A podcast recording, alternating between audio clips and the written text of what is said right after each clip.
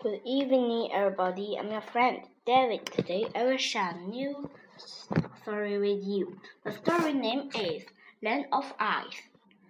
This is a land of ice. It is very cold. What is out here? Can things live in this land? Look, it is filled with a small pup that was just born.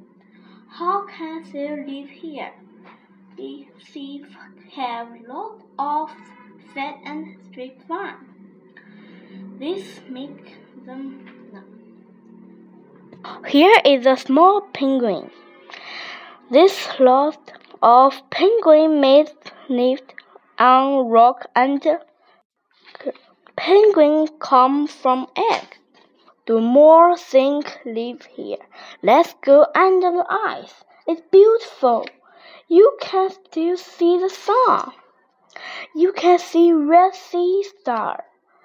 There are animals that look at plants. You can see an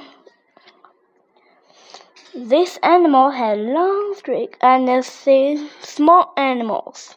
This helps get food. These small fish are like us.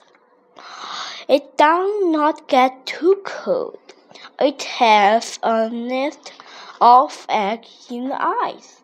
This mom help her little one swim in the cold water.